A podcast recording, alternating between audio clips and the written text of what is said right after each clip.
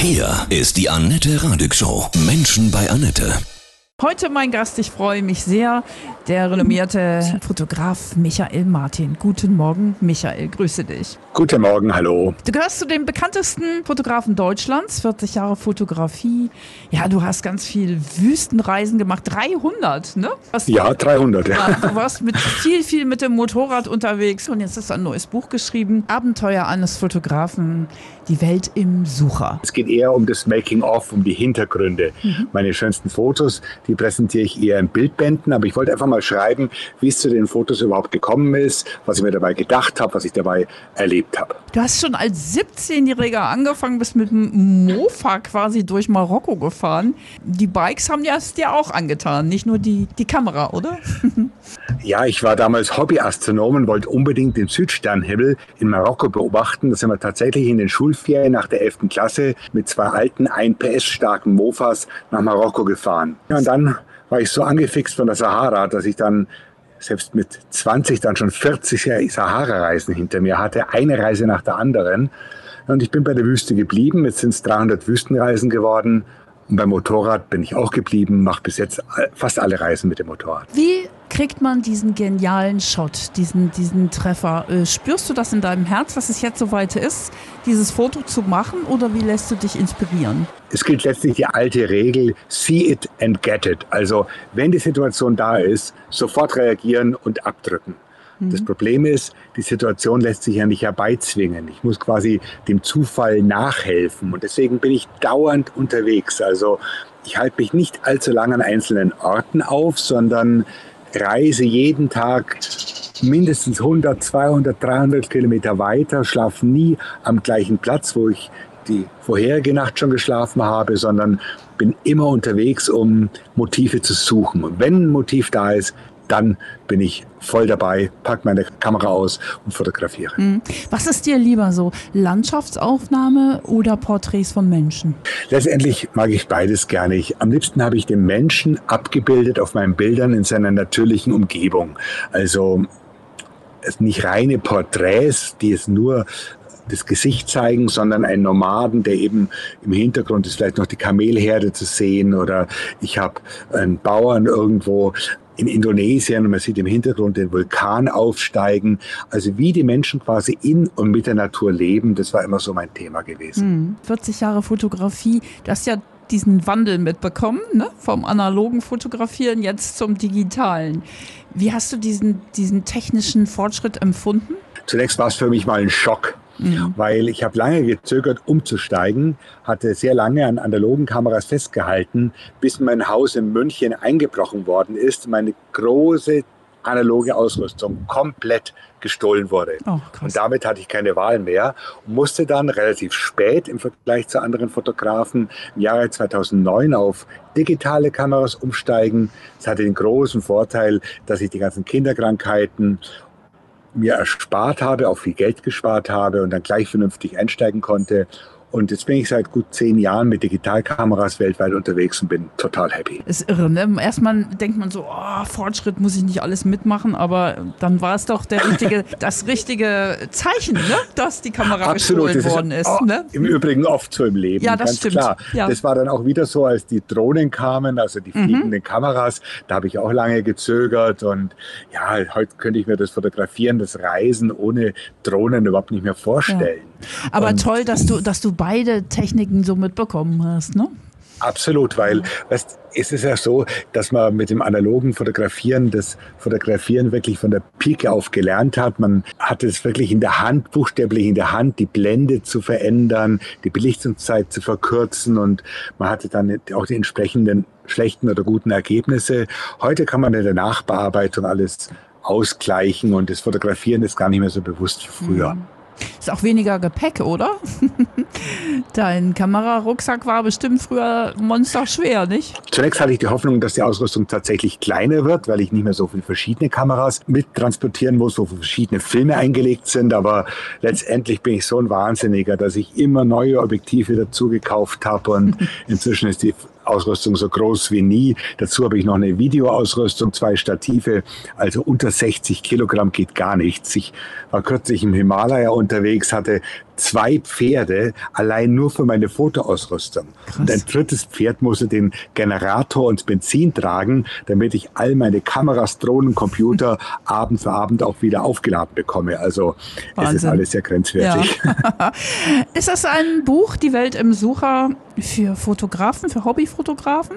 Ich glaube schon, in erster Linie für Hobbyfotografen, für Leute, die gerne reisen und dort eben auch fotografieren.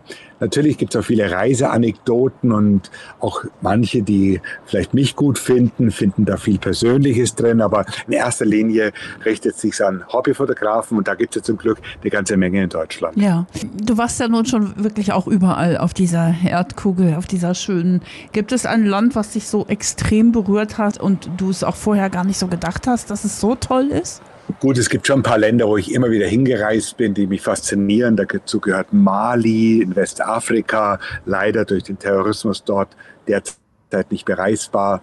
Ich war 28 Mal in Namibia, insofern scheint es mir dort auch gut gefallen zu haben. Aber auch ganz abseitige Länder wie Afghanistan oder Iran, Stadt können absolut faszinierend sein. Ich habe immer so die entlegenen Plätze aufgesucht, auf der Suche nach Geschichten und Bildern, weil irgendwo ähm, in den Nationalparks der USA im Südwesten ist für mich ehrlich gesagt nicht viel zu holen. Mhm. Bist du auch in Gefahr gekommen? Bestimmt, oder?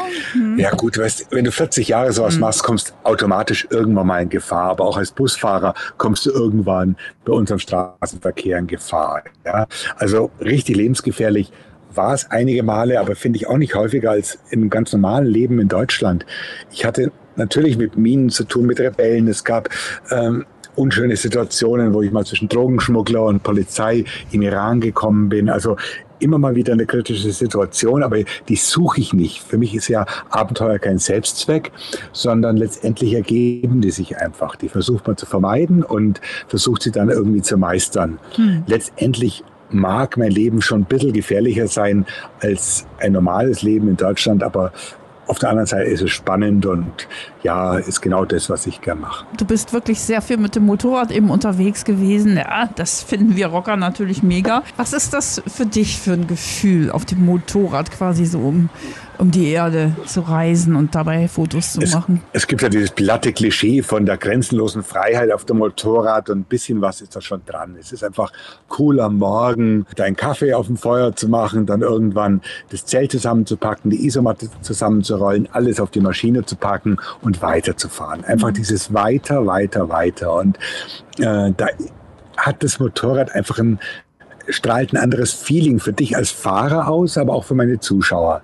Hinzu kommt, dass auch Einheimische auf Motorräder sehr, sehr positiv reagieren. Die werden von Motorrädern magisch angezogen und so bekomme ich viele meiner Kontakte auch übers Motorrad es kommt dazu, dass das Motorrad ein wunderbares Motiv ist. Auf der anderen Seite muss ich aber schon auch sagen, dass Fotografieren und Motorradfahren so wirklich nicht zusammenpassen, weil man halt völlig groggy ist, wenn man von der Maschine absteigt. Und eigentlich sind die einzigen Profifotografen, die Motorrad fahren, sind eigentlich die Paparazzis. Und mhm. richtig vernünftig ist es nicht. Wie viele Lieblingsbilder hast du? Was würdest du oh sagen? Gott.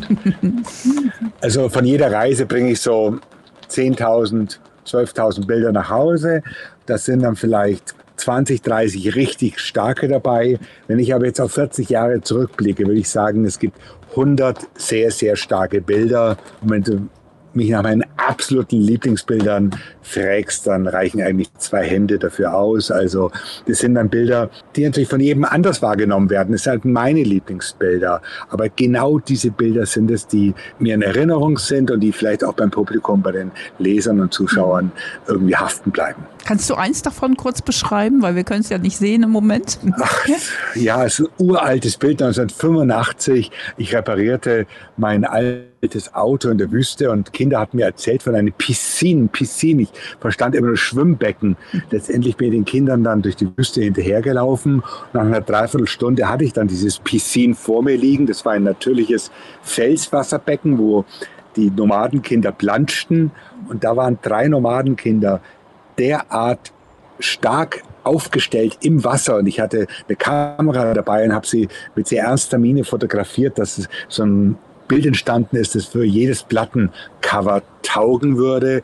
Ein Bild, das jetzt heute 30, 35 Jahre später ja immer noch so seine Kraft einfach hat. Mhm, Aber toll. so ein Zufall, den muss man einfach suchen, Mhm. Immer wieder finden. Ja. Was kannst du uns so als Hobbyfotografen für Tipps geben? Die beste Kamera ist, die man dabei hat. Ja? Also es bringt gar nichts, eine Kamera irgendwo zu Hause zu lassen oder so tief im Rucksack oder irgendwo auf dem Motorrad zu verstecken, dass man schon gar keine Lust hat, ranzukommen. Die Kamera muss griffbereit sein.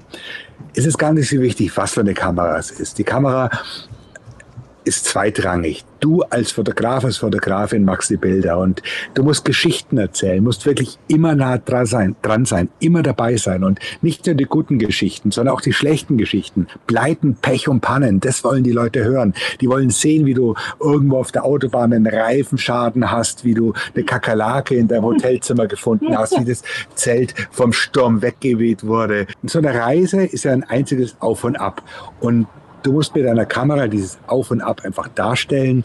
Irgendwelche Aufnahmen von Sehenswürdigkeiten, damit ist niemand geholfen. Nee, das haben wir ja schon alles hunderttausend Mal gesehen. Ja, Richtig. ja, ein toller Tipp. Wo können wir jetzt deine Fotos dann auch sehen? Also auf der ganz großen Leinwand bei meinen Vorträgen natürlich zum Thema Welt in Sucher gibt es eine ganze Reihe von Veranstaltungen diesen Winter und natürlich dann nächsten Winter mein neues großes Projekt. Das heißt Terra, das Porträt unseres Planeten und das, da stehen 150 Termine auf der Website, da ist eigentlich für jeden was dabei. Einfach mal draufschauen und würde mich freuen, wenn wir uns wiedersehen. Ja, cool, super. Und wieder hören.